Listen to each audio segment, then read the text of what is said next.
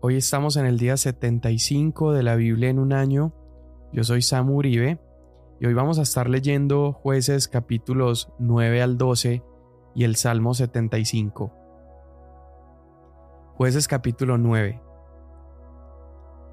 Abimelech, hijo de Jerobaal, fue a Siquem, a los parientes de su madre, y les dijo a ellos y a toda la familia de la casa del padre de su madre, Hablen ahora a oídos de todos los habitantes de Siquem. ¿Qué es mejor para ustedes que todos los hijos de Jerobaal, setenta hombres, reinen sobre ustedes o que reine sobre ustedes un solo hombre? Además, acuérdense que yo soy hueso y carne de ustedes. Y los parientes de su madre hablaron todas estas palabras por él a oídos de todos los habitantes de Siquem. Y ellos se inclinaron a seguir a Abimelech, porque dijeron, es pariente nuestro. Le dieron setenta piezas de plata de la casa de Baalberit, con las cuales Abimelech tomó a sueldo hombres indignos y temerarios que lo siguieron. Luego fue a la casa de su padre en Ofra, y sobre una piedra mató a sus hermanos, los hijos de Jerobaal, setenta hombres. Pero Jotam, el hijo menor de Jerobaal, se libró porque se escondió. Y se reunieron todos los habitantes de Siquem y todo Bet Milo, y fueron e hicieron rey a Abimelech, junto a la encina del pilar que había en Siquem. Cuando se lo informaron a Jotam, fue y se paró en la cumbre del monte Gerizim, y alzando su voz, clamó y les dijo: Escúchenme, habitantes de Siquem, para que los oiga Dios. Una vez los árboles fueron a ungir un rey sobre ellos, y dijeron al olivo, Reina sobre nosotros. Pero el olivo les respondió, He de dejar mi aceite con el cual se honra a Dios y a los hombres para ir a ondear sobre los árboles. Entonces los árboles dijeron a la higuera, Ven, reina sobre nosotros. Pero la higuera les respondió, He de dejar mi dulzura y mi buen fruto para ir a ondear sobre los árboles. Después los árboles dijeron a la vid, Ven tú, reina sobre nosotros. Pero la vid les respondió, He de dejar mi vino nuevo, que alegra a Dios y a los hombres, para ir a ondear sobre los árboles. Dijeron entonces todos los árboles a la zarza, Ven tú, reina sobre nosotros. Y la zarza dijo a los árboles, si en verdad me ungen por rey sobre ustedes, vengan y refúgiense a mi sombra, y si no, salga fuego de la zarza y consuma los cedros del Líbano. Ahora pues, si ustedes han procedido con verdad e integridad al hacer rey a Abimelech, y si han procedido bien con Jerobal y su casa, y si han procedido con él como él merecía, pues mi padre peleó por ustedes y arriesgó su vida y los libró de la mano de Madián, pero ustedes se han rebelado hoy contra la casa de mi padre y han matado a sus hijos, setenta hombres sobre una piedra, y han hecho rey sobre los habitantes de Siquem a Abimelech, el hijo de su sierva, porque es pariente de ustedes. Si han pues procedido hoy en verdad e integridad para con Jerobaal y su casa, regocíjense en Abimelech, y que él también se regocije en ustedes. Y si no, salga fuego de Abimelech y consuma a los habitantes de Siquem y de Bet Milo. Y salga fuego de los habitantes de Siquem y de Bet Milo y consuma a Abimelech. Entonces Jotam escapó y huyó, y se fue a Beer, y permaneció allí a causa de su hermano Abimelech. Abimelech reinó tres años sobre Israel, pero Dios envió un espíritu de discordia entre Abimelech y los habitantes de Siquem, y los habitantes de Siquem procedieron pérfidamente con Abimelech, para que viniera la violencia hecha a los setenta hijos de Jerobaal, y recayera la sangre de ellos sobre su hermano Abimelech, que los mató, y sobre los habitantes de Siquem, que fortalecieron las manos de él para matar a sus hermanos. Los habitantes de Siquem pusieron emboscadas contra él en las cumbres de los montes y robaban a todos los que pasaban cerca de ellos por el camino, y se lo hicieron saber a Abimelech. Gaal, hijo de Ebed, vino con sus parientes y pasaron a Siquem, y los habitantes de Siquem pusieron su confianza en él, y salieron al campo y vendimiaron sus viñedos, pisaron las uvas e hicieron fiesta. Y entrando a la casa de su Dios, comieron y bebieron, y maldijeron a Abimelech. Entonces Gaal, hijo de Ebed, dijo, ¿Quién es Abimelech y quién es Siquem para que le sirvamos? ¿No es acaso hijo de Jerobaal y no es Zebul su oficial? Sirvan a los hombres de Amor, padre de Siquem, pero ¿por qué hemos de servirle a él? ¿Quién pusiera este pueblo en mis manos? Entonces yo quitaría a Abimelech. Diría a Abimelech, aumenta tu ejército y sal. Cuando Zebul, gobernante de la ciudad, oyó las palabras de Gaal, hijo de Ebed, se encendió en ira, y envió secretamente mensajeros a Abimelech diciendo, Gaal, hijo de Ebed, y sus parientes han venido a Siquem y están alborotando a la ciudad contra ti. Ahora pues, levántate de noche tú y el pueblo que está contigo, y pon emboscada en el campo. Y en la mañana, en cuanto salga el sol, te levantarás temprano y atacarás la ciudad. Entonces, cuando Gaal y el pueblo que está con él salga contra ti, harás con ellos lo que te venga en mano. Abimelech y todo el pueblo que estaba con él se levantaron de noche y pusieron emboscada contra Siquem con cuatro compañías. Gaal, hijo de Ebed, salió y se paró a la entrada de la puerta de la ciudad. Y Abimelech y el pueblo que estaba con él salieron de la emboscada. Al ver Gaal a la gente dijo a Zebul, Mira, viene gente bajando de las cumbres de los montes. Estás viendo la sombra de los montes como si fueran hombres, le dijo Zebul. Pero Gaal volvió a hablar y le dijo, Veo gente que baja de la parte más alta de la tierra, y una compañía viene por el camino de la encina de los adivinos. Entonces Zebul le dijo, ¿Dónde está ahora tu jactancia con la cual decías, ¿quién es Abimelech para que le sirvamos? ¿No es este el pueblo que despreciabas? Ahora pues, sal y pelea contra él. Y salió Gaal delante de los habitantes de Siquem y peleó contra Abimelech.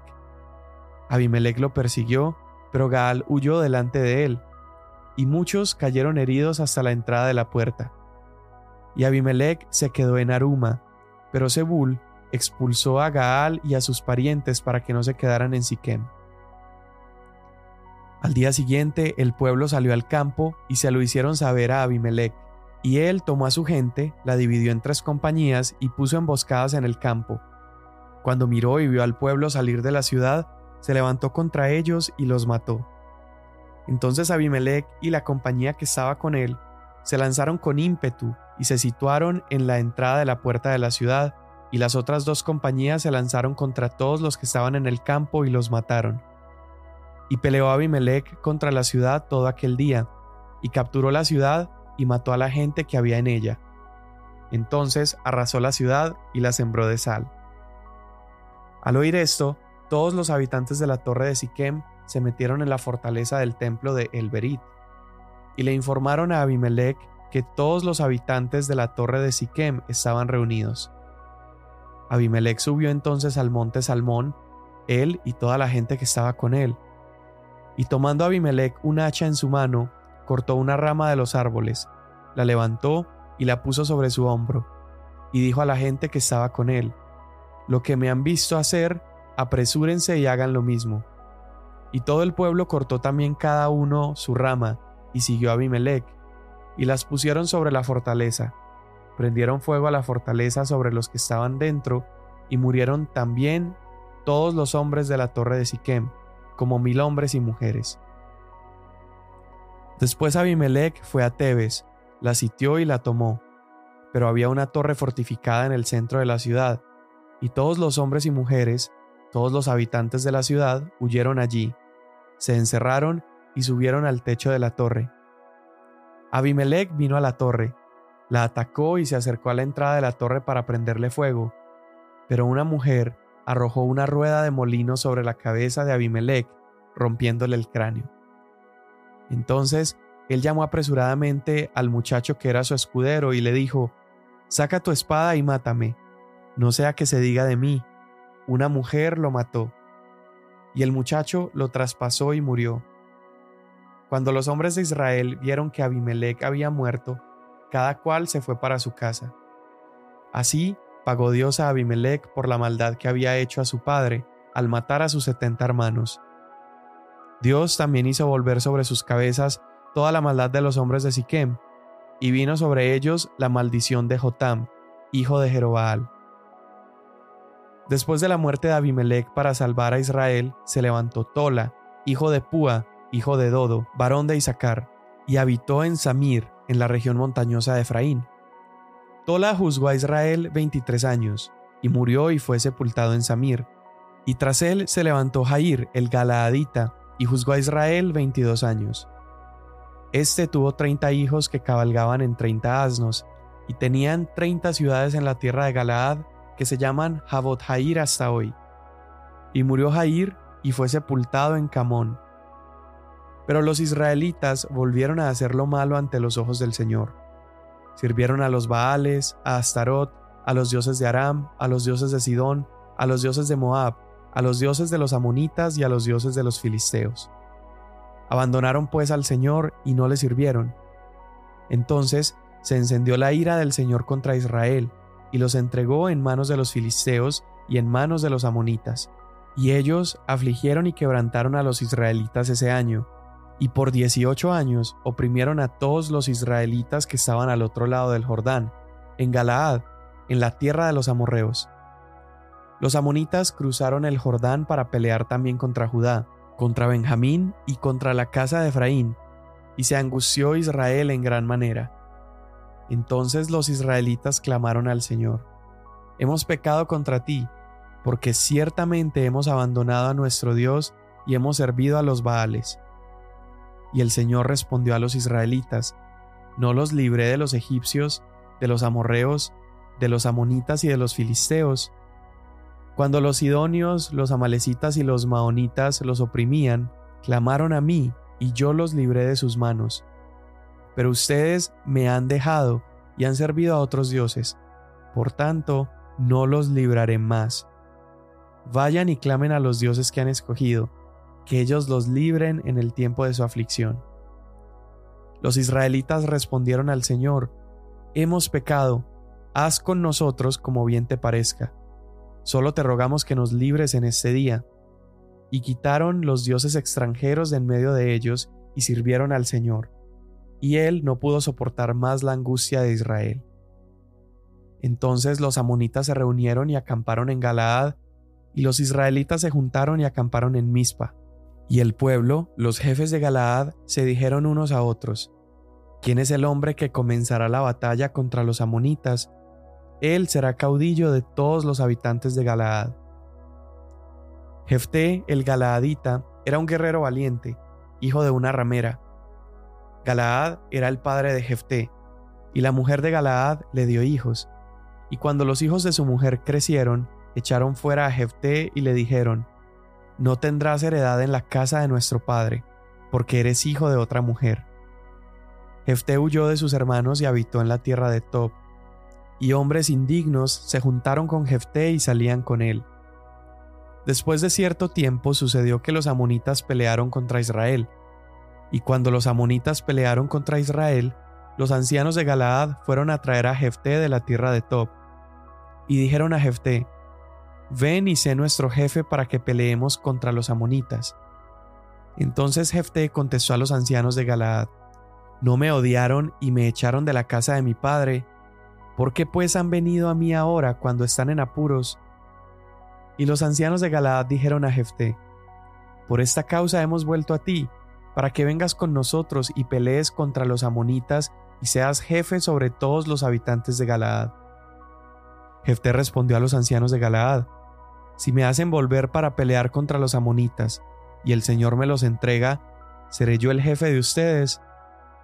Y los ancianos de Galaad dijeron a Jefté, el Señor es testigo entre nosotros. Ciertamente haremos como has dicho. Entonces Jefté fue con los ancianos de Galaad, y el pueblo lo hizo cabeza y jefe sobre ellos.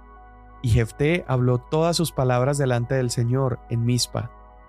Y envió Jefté mensajeros al rey de los amonitas para que le dijeran, ¿Qué hay entre usted y yo que ha venido a mí para pelear contra mi tierra?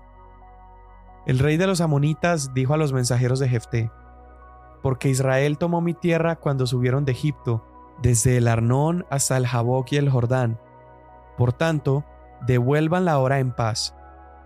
Pero Jefté volvió a enviar mensajeros al rey de los amonitas, que le dijeron, Así dice Jefté, Israel no tomó la tierra de Moab ni la tierra de los amonitas, porque cuando subieron de Egipto, e Israel pasó por el desierto hasta el Mar Rojo y llegó a Cades, entonces Israel envió mensajeros al rey de Edom diciéndole, Permítanos, le rogamos, pasar por su tierra. Pero el rey de Edom no los escuchó.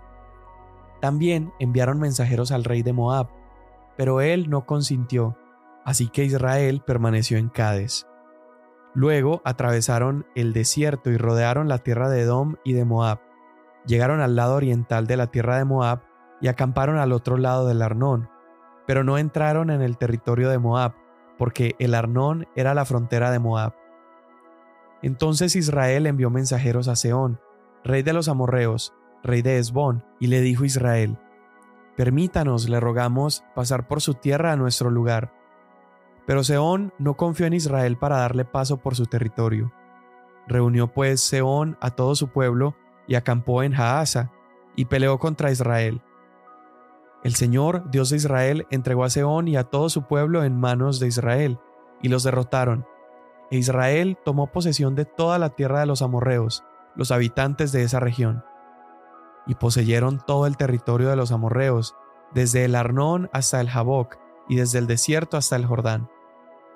Puesto que el Señor Dios de Israel expulsó a los amorreos de delante de su pueblo Israel, ¿va usted a poseerla? ¿No posee usted lo que Quemos, su Dios, le ha dado para poseer?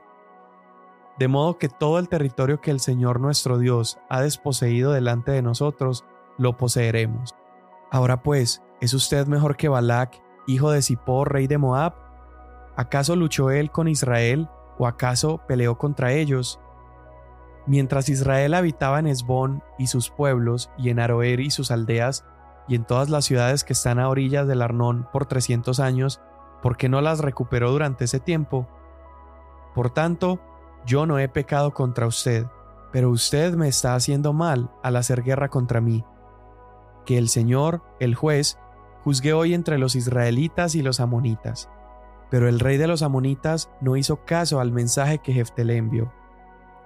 El espíritu del Señor vino sobre Jefté, entonces Jefté pasó por Galaad y Manasés. Luego pasó por Mispa de Galaad, y de Mispa de Galaad fue a donde estaban los amonitas. Y Jefté hizo un voto al Señor, y dijo, Si en verdad entregas en mis manos a los amonitas, sucederá que cualquiera que salga de las puertas de mi casa a recibirme, cuando yo vuelva en paz de los amonitas, será del Señor, o lo ofreceré como holocausto. Jefté cruzó a donde estaban los amonitas para pelear contra ellos, y el Señor los entregó en su mano. Y él los hirió con una gran matanza desde Aroer hasta la entrada de Minit, veinte ciudades hasta Abel Keramim. Y los amonitas fueron sometidos delante de los israelitas. Cuando Jefté llegó a su casa en Mizpa, su hija salió a recibirlo con panderos y con danzas. Ella era su única hija. Fuera de ella no tenía hijo ni hija.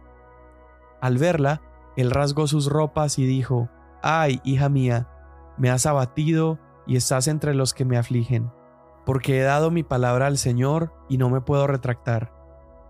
Entonces ella le dijo, Padre mío, has dado tu palabra al Señor, haz conmigo conforme a lo que has dicho, ya que el Señor te ha vengado de tus enemigos los amonitas. Y ella dijo a su padre, Que se haga esto por mí, déjame sola por dos meses, para que vaya yo a los montes y llore yo por mi virginidad yo y mis compañeras. Y él dijo, Ve, y la dejó ir por dos meses, y ella se fue con sus compañeras y lloró su virginidad por los montes. Al cabo de los dos meses ella regresó a su padre, que cumplió con ella conforme al voto que había hecho, y ella no tuvo relaciones con ningún hombre. Y se hizo costumbre en Israel, que de año en año las hijas de Israel fueran cuatro días en el año a conmemorar a la hija de Jefté el Galaadita. Los hombres de Efraín se reunieron y cruzaron el Jordán hacia el norte, y dijeron a Jefté, ¿Por qué cruzaste a pelear contra los amonitas sin llamarnos para que fuéramos contigo? Quemaremos tu casa sobre ti. Y Jefté les respondió, Yo y mi pueblo estábamos en gran lucha con los amonitas, y cuando los llamé a ustedes, no me libraron de sus manos. Viendo pues que no me iban a librar, arriesgué mi vida y crucé contra los amonitas, y el Señor los entregó en mi mano. ¿Por qué pues han subido hoy a pelear contra mí? Entonces Jefté reunió a todos los hombres de Galaad y peleó contra Efraín. Los hombres de Galaad derrotaron a Efraín, porque estos decían, son fugitivos de Efraín, ustedes los galaaditas en medio de Efraín y en medio de Manasés. Y se apoderaron los galaaditas de los vados del Jordán, al lado opuesto de Efraín. Cuando alguno de los fugitivos de Efraín decía, Déjenme cruzar, los hombres de Galaad decían, ¿Eres Efrateo? Si él respondía, No, entonces le decían, Di pues la palabra Shibolet. Pero él decía, Sibolet, porque no podía pronunciarla correctamente. Entonces le echaban mano y lo mataban junto a los vados del Jordán. Y cayeron en aquella ocasión cuarenta y dos mil de los de Efraín, Jefté juzgó a Israel seis años, y murió Jefté el Galaadita, y fue sepultado en una de las ciudades de Galaad. Después de Jefté juzgó a Israel Ibsán de Belén, y tuvo treinta hijos y treinta hijas. A estas las casó fuera de la familia, y trajo de fuera treinta hijas para sus hijos.